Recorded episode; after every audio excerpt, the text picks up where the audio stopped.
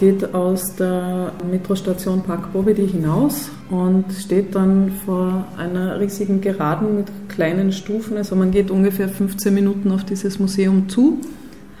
Rechts und links gibt es dann schon, da gibt es eine Kirche, aber es gibt auch Statuen. Man geht dann quasi ganz langsam rauf. Dann gibt es oben einen riesigen Obelisken. Dann gibt es Militärgeschütz, also Panzeranlagen vor dem Museum und man geht dann in den Hauptteil hinein.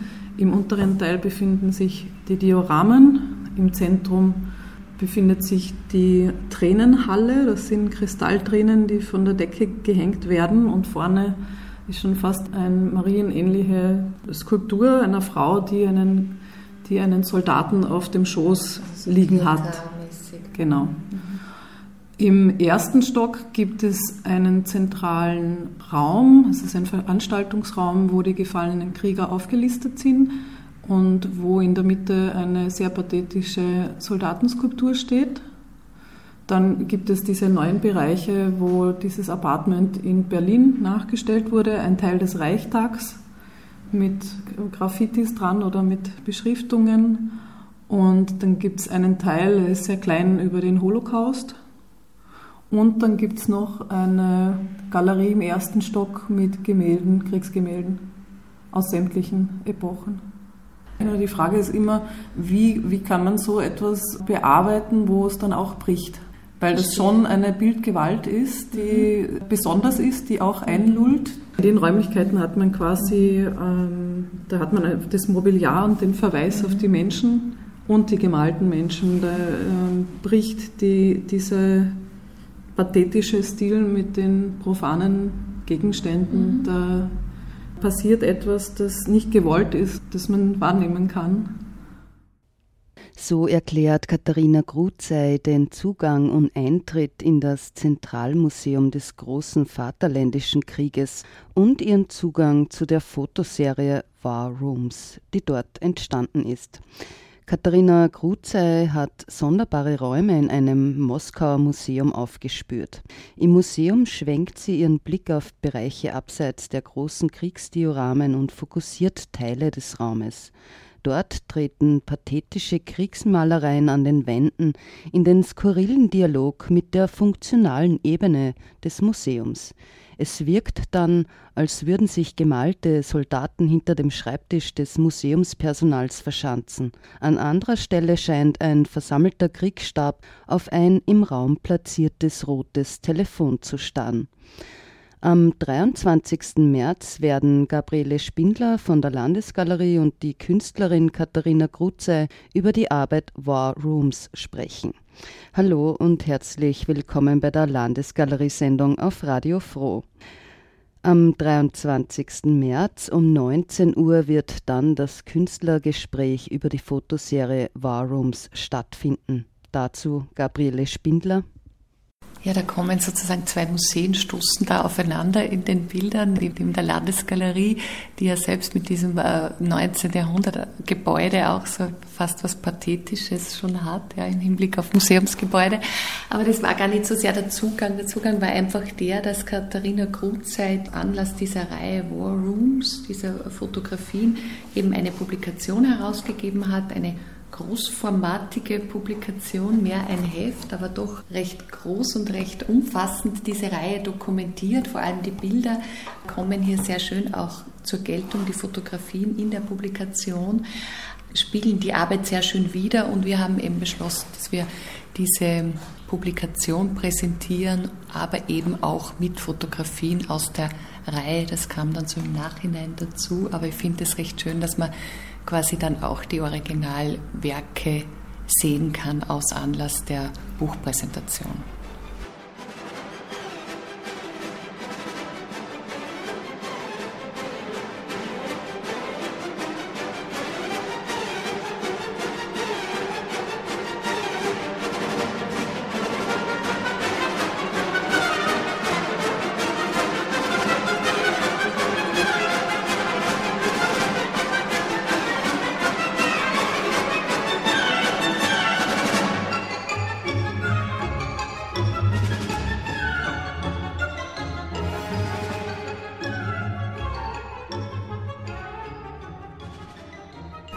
Fotografien in einem Museum in Moskau. Das ist das Zentralmuseum des großen Vaterländischen Krieges.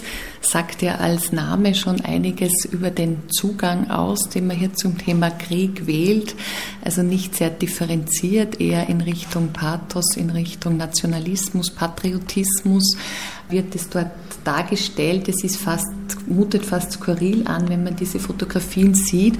Und ich sehe in diesen Fotos vor allen Dingen zwei Ebenen, wenn man so will. Also das eine ist die inhaltliche Ebene dieser großformatigen Wandmalereien, die den Krieg gewissermaßen zelebrieren in dieser ja, soll man sagen, in diesem, in diesem sozialistischen Realismus eigentlich vom Stil her, die den Krieg zelebrieren und da also ganz äh, opulent und ganz pathetisch in diesem Museum angebracht sind. Das ist die eine Ebene der Arbeit und die andere Ebene der Arbeit ist, wie sich quasi diese funktionalen Anteile des Museums dort ihren Raum suchen. Ja? Also das kommt in den Fotografien von Katharina Krutze sehr gut zur Geltung, weil sie immer wieder gerade den Blick auch drauf lenkt, auf das Telefon, auf die Türen, die äh, in diesen Wänden dann fast integriert sind in die Malerei und wo man einfach quasi die funktionale Ebene des Museums so deutlich wird.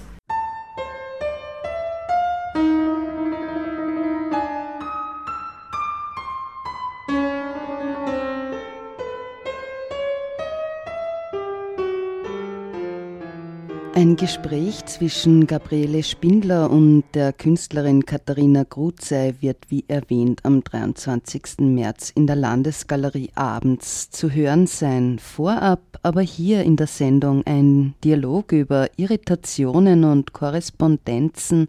Katharina Gruzey im Dialog mit Gabriele Spindler über die Arbeit War Rooms.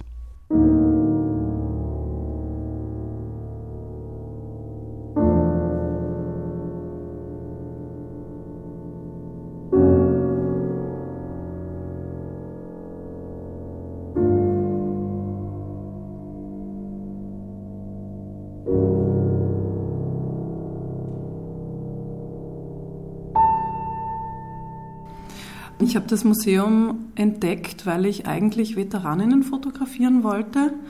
Also die Fotografien sind am 9. Mai entstanden. Das ist der Victory Day, also der Siegestag, der in Moskau recht opulent mit Kriegsparade und dergleichen Militärsparade gefeiert wird. Und ich war eigentlich im Museum, um Veteraninnen zu fotografieren, die an diesem Tag anwesend sind, um Gedenkgrenze niederzulegen und Interviews zu führen. Es ist dann so gewesen, dass keine Veteraninnen anwesend waren und ich mir dann das Museum angeschaut habe. Und im Keller des Museums gibt es eben sechs Räume mit großen Kriegsdioramen. Und diese Kriegsdioramen sind den wichtigsten Ereignissen für die russische Seite des Zweiten Weltkriegs gewidmet. Und als ich den Raum betreten habe, ist natürlich, schaut man zuerst nach vorne, wo die großen halbkreisförmigen Dioramen sind. Und in meinen Fotografien sind aber die anderen Räume zu sehen. Also eine Besonderheit, die ich dort eben entdeckt habe, ist, dass diese Halbkreisdioramen an den restlichen Wänden fortgeführt werden. Und was man in der Serie jetzt sieht, sind jene Ein- und Ausgangssituationen zu den Dioramen. Ein spannendes Detail, das mich natürlich als Fotografin sehr interessiert, ist das Faktum, dass allen, allen Gemälden fotografische Vorlagen zugrunde liegen. Das heißt, es wurde von einem fotografischen Abbild gelöst und in eine sehr pathetische Wandmalerei überführt. Ein weiteres interessantes Detail ist, dass die, das Museum 1995 eröffnet wurde. Das heißt, es gibt ja einen ganz besonders anachronistischen Charakter, wenn man überlegt, dass in den 90er Jahren äh, andere Möglichkeiten zur Verfügung stünden, das zu repräsentieren. Das heißt, es wird ganz bewusst von einem fotografisch-dokumentarischen Bild weggegangen und in eine künstlerischere, unter Anführungszeichen, Form überführt. Also das ist auf jeden Fall ein ganz wichtiger Punkt, wie extrem anachronistisch das ist, ja, weil man sie wirklich jetzt einfach nicht, gar nicht, man kann es fast nicht glauben, wenn man hört, das ist erst 95 eröffnet Und, und schön finde ich den Hinweis von dir jetzt auf diesen Umgang mit Malerei, Fotografie. Also die Malerei ist sozusagen das höhere Medium. Es ist eine, eine Überhöhung dieser, dieser Szenen, indem sie in die Malerei übertragen werden. Also der Malerei wird da viel mehr quasi zugetraut an eben äh, Pathos und an äh, auch Langfristigkeit. Ja, das ist jetzt für immer oder vermeintlich für immer an diesen Wänden im Gegensatz zu Fotografien, die eben offenbar nur noch immer nur in diesem dokumentarischen gesehen werden, die also quasi nur dienen hier der Malerei. Ja. Und 95 ist natürlich besonders interessant, weil das das alles nach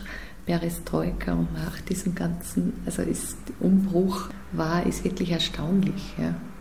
Die Malerei ist natürlich auch eine Möglichkeit, das Gräuel des Krieges zu kaschieren und das umzuarbeiten.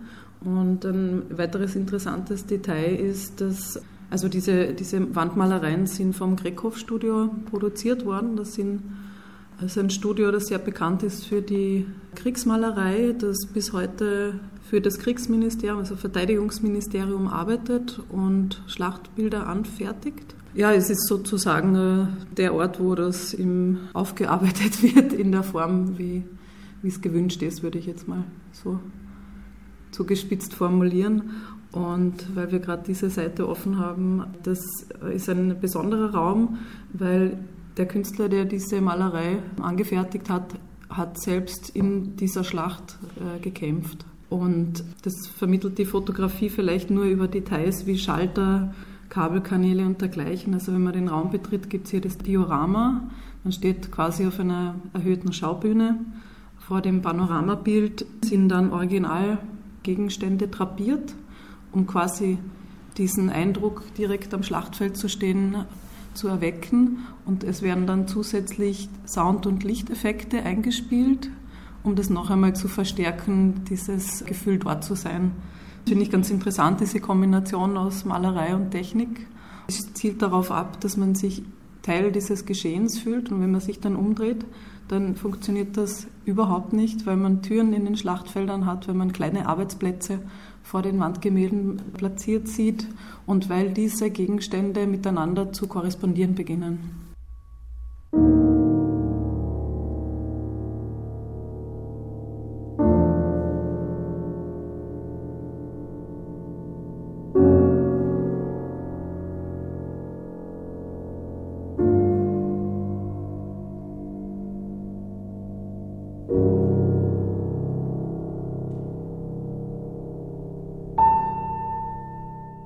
Der künstlerische Hintergrund zu War Rooms und die reale Situation in Moskau. Ich finde es auch immer interessant, wie die Dinge repräsentiert werden. Und beim Krieg ist es ja auch besonders interessant, auf die Frauenrolle zu schauen, weil im Buch von Svetlana Alexievich, Der Krieg hat kein weibliches Gesicht, wird ja auch vermittelt, dass eigentlich eine Million Frauen in der Roten Armee gekämpft haben. Und das ist ein Detail, das eigentlich nicht äh, bekannt ist und bei den monumentalen Gemälden tauchen Frauen eigentlich auch nur als Krankenschwestern oder als verlassene Frauen auf. Das ähm, finde ich wieder spannend, äh, diesen Aspekt dann mit diesem Aspekt auch wieder auf diese Malereien zu schauen. Also das ist auch ein Detail, das keineswegs aufgearbeitet ist. Die Beteiligung der Frauen am Krieg. Der Feiertag wird ganz groß zelebriert. Also die Aufnahmen sind schon 2015 entstanden. Das war das 70-jährige Jubiläum. Es gab eine noch viel größere Militärparade als in den anderen Jahren. Ich war letztes Jahr wieder am 9. Mai dort. Ähm, und es ist so, dass an sehr vielen Stellen in der Stadt gleichzeitig Veranstaltungen stattfinden. Das geht, ähm, also zum Beispiel äh, dieses Museum steht am Poklonia-Hügel das ist ein riesiges Areal, wo an unterschiedlichen Stellen Dinge stattfinden. Und im Park Bobedi, also im Siegespark, erzählen sich Veteranen und dem Publikum natürlich auch Geschichten. Da gibt es Kinder, die dann Blumen überreichen. Also die Stadt ist äh, voll mit Menschen und Geschütz und es finden sehr viele Dinge parallel statt. Und die Veteraninnen waren dann zu dem Zeitpunkt schon woanders. In dem Sammelband geht es rein um das Museum und rein um die Repräsentation des Krieges innerhalb dieses Museums. Thematisch reicht es natürlich auch darüber hinaus. Also der Zweite Weltkrieg ist natürlich auch etwas, das Österreich mit Russland verbindet. Wird auch besonders schnell klar, wenn man in Moskau unterwegs ist und angesprochen wird und die Frage gestellt wird, woher man ist, dann ist man sofort beim Zweiten Weltkrieg. Eh klar. Und ich habe aber den Siegestag insofern begleitet, als dass ich äh, die Demonstrationen fotografiert habe, die auch stattfinden. Ähm, das ist wiederum eine interessante Demonstration, weil da ähm, Fotografien in den öffentlichen Raum getragen werden. Jedenfalls werden da Fotografien von Leuten, die im Zweiten Weltkrieg gestorben sind, auch unter Stalin und von Stalin umgebracht worden sind, im öffentlichen Raum über einen sehr großen Marsch durch die Stadt gezeigt und es wird demonstriert. Das ist eine sehr wichtige Bewegung, finde ich. Es ist aber schon vom Staat wieder adaptiert worden. Also es hat sich von 2015 auf 16 schon ganz stark von einer, von einer selbstinitiierten Bewegung zu etwas staatlich geführten mit Wasserausgabe und quasi Sponsoring entwickelt.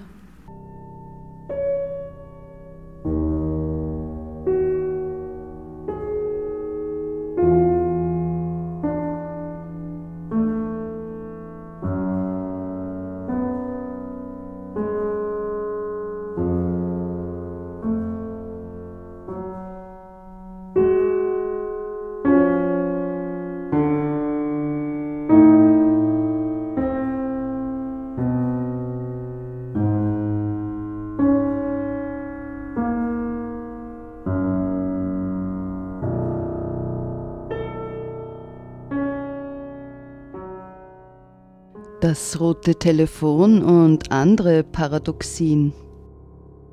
Also das eine ist mal diesen Raum zu betreten und dann wird man natürlich erschlagen von 360 Grad äh, pathetischen Gemälde und dann versuche ich einen, einen sehr konzentrierten, sachlichen Blick auf die Szenerie zu werfen und jene Teile einzufangen, die mir auffallen. Also wir haben hier einerseits Mobiliar, das den Besucherinnen dient, das zu korrespondieren beginnt und gleichzeitig äh, gibt es kleine Arbeitsplätze der Museumswärterinnen. Ähm, dort findet man eher anachronistisch anmutende Telefone, Zeitungen, dann gibt es teilweise in der Wand Verankerungen für Vasen, wo dann frische Blumen hineingegeben werden.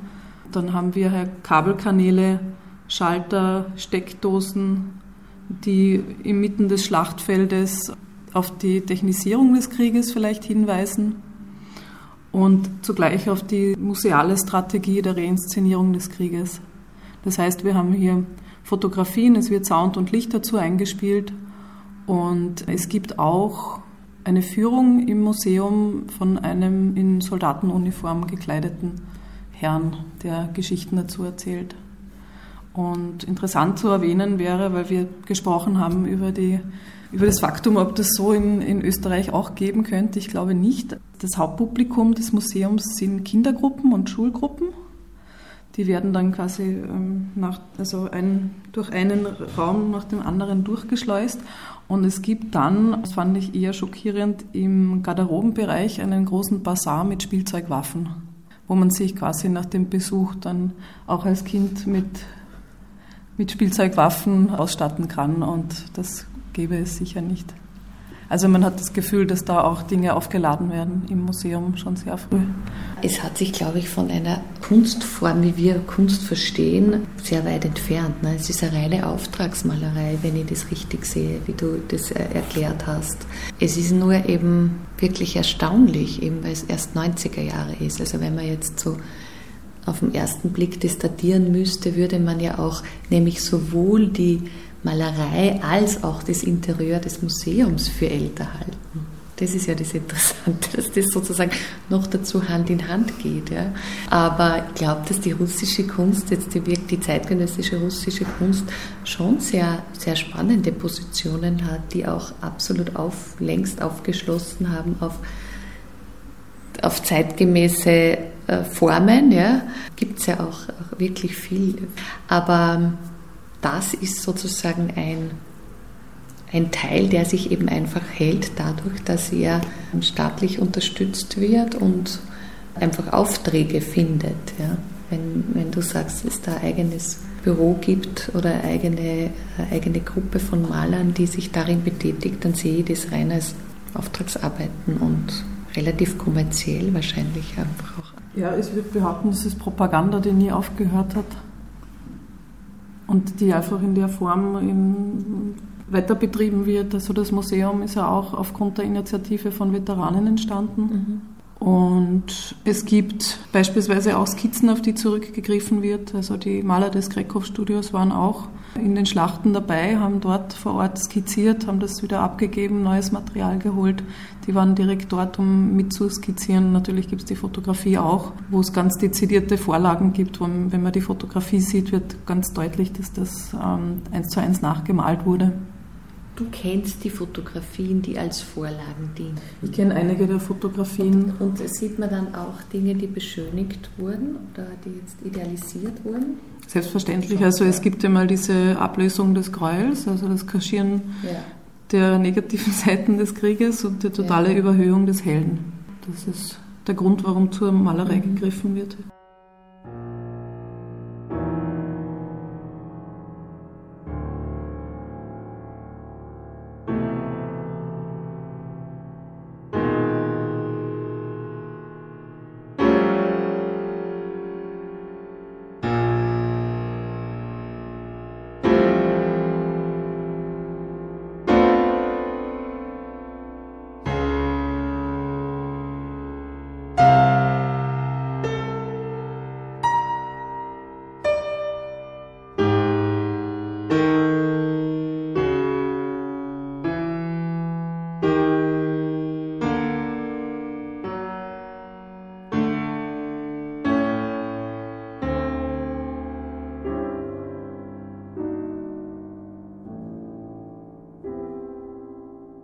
Reale Gegenstände werden zu bizarren Objekten, die in absurder Weise mit ihrer Umgebung in Korrespondenz treten. So finden sich also inmitten der gemalten Schlachtfelder im Museum Türen, die einen Fluchtweg aus dem Szenario suggerieren oder die Option, durch die Bilder dem Krieg zu entfliehen. Katharina Gruzey erklärt, welche Erfahrungen sie in und mit Museen gemacht hat, auch am 23. März in der Landesgalerie und hier in der Sendung auch, wie sie ihre künstlerischen Arbeiten in Moskau umsetzt. Denn auch nächstes Jahr wird sie vor Ort sein und die vielen Facetten der Moskauer Metro untersuchen. Ja, es ist natürlich auch äh, spannend für mich, weil, weil ich natürlich auch viel mit White Cubes zu tun habe, mhm. wo man eigentlich versucht, den Raum, wenn möglich, komplett verschwinden zu lassen, keine, keine Strukturen, keine technischen Details oder so in den Vordergrund zu stellen. Und der White Cube spielt zwar beim Historischen Museum keine Rolle, aber trotzdem war ich dann erstaunt, wie, wie stark da die Technik und einfach die profanen Gegenstände auch eine Rolle spielen dürfen. Die russischen Museen finde ich sowieso sehr interessant, weil ich auch immer dran denken muss an die Eigendynamik des Museumspersonals, wo, wo ich dann irgendwie mir denke, es ist interessant, wie, wie kommt der Tisch genau an die Stelle, wo dahinter Soldaten sich verschanzen oder es gibt ein Bild, das schaut so aus, als würden Soldaten Geröll auf den Stuhl schaufeln. Also diese kleinen Geschichten, die stellen schon auch Fragen. Und es sind teilweise auch ein bisschen personalisierte Räume. Also man muss sich vorstellen, das sind hauptsächlich ältere Damen, die als Museumspersonal arbeiten und die sitzen dann wahrscheinlich seit 1995 genau an dem Ort. Dadurch entwickelt sich auch ein bisschen ein personalisierter Arbeitsplatz. Finde ich auch total spannend, dass das möglich ist und sich dann eben auch so zeigt. Also die Publikation ist jetzt dort in der Bibliothek. Also es gibt auch eine PR-Abteilung, wo ich die, die Publikation äh, hinbringen habe lassen. Aber ähm, es gab auch die Moskau Biennale für junge Kunst, wo das Projekt ausgesucht wurde und ganz gut rezipiert wurde, würde ich sagen. Ich war mehrmals im Museum, also ich habe auch nochmal versucht, vielleicht mehr Fotografien anzufertigen, weil die Serie nur aus zehn Bildern besteht. Die ersten Fotografien sind entstanden während dem laufenden Betrieb. Das heißt, rechts und links von dem Bildausschnitt, den man sieht, sind Kindergruppen, Besucherinnen. Bin aber später noch zur Recherche zurück, habe mir das nochmal angeschaut, habe dann nochmal versucht, äh, mehr Aufnahmen zu machen. Und genau, also letztes Jahr war ich auch wieder am Fotografieren und da haben wir wieder spontan angefragt und der Direktor kannte mich auch schon. Gesagt, ja, super, bitte gerne. Also wir sind ja sehr stolz auf die Museen. Ja, aber es wird nicht erkannt, dass das ja eigentlich mhm. ein, ein, kritischer Zugang ist. Wird nicht erkannt. Ja? Also ich habe ja auch einen äh, Autor eingeladen, über das Museum zu schreiben. Der Kunstkritiker Valentin Diakonov hat sich dem Projekt angenommen. Ich habe dann mit ihm gemeinsam den Ort besucht und wir haben darüber gesprochen und die Publikation ist ja auch dreisprachig publiziert. Das war mir auch wichtig, dass das in der Landessprache dann quasi zu lesen ist. Ja, der Diskurs mit dem Museum fand nicht statt oder es gab keine Reaktion. Es gibt jetzt neue Räume, also im ersten Stock des Museums wird jetzt zum Beispiel ein zerbombtes Haus oder ein, eine zerbombte Wohnung aus Berlin nachgebaut, die man dann auch begehen kann.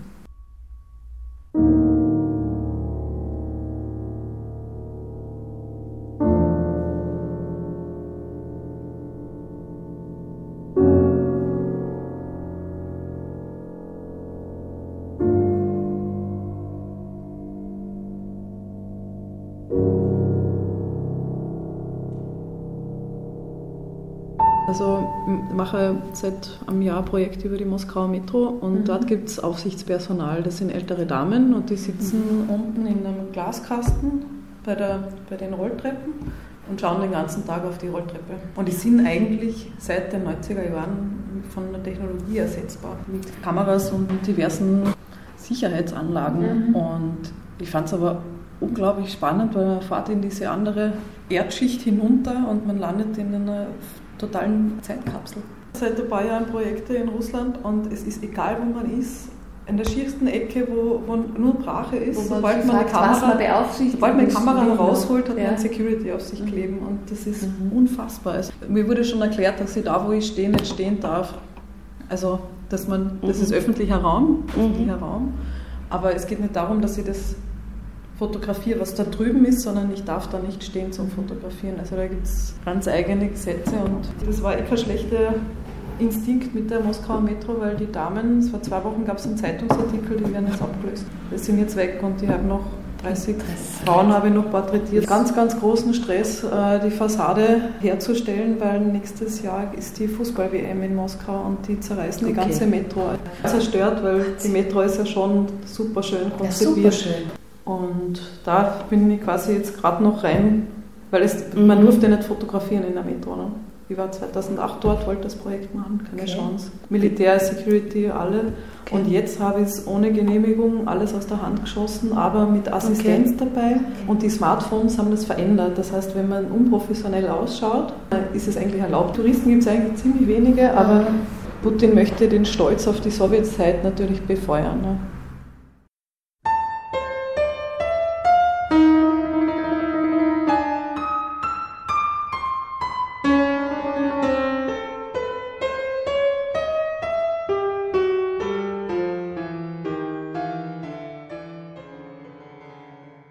Ja, und über all diese Dinge werden wir im Detail beim Kunstgespräch mit Katharina Kruzey am 23. sprechen.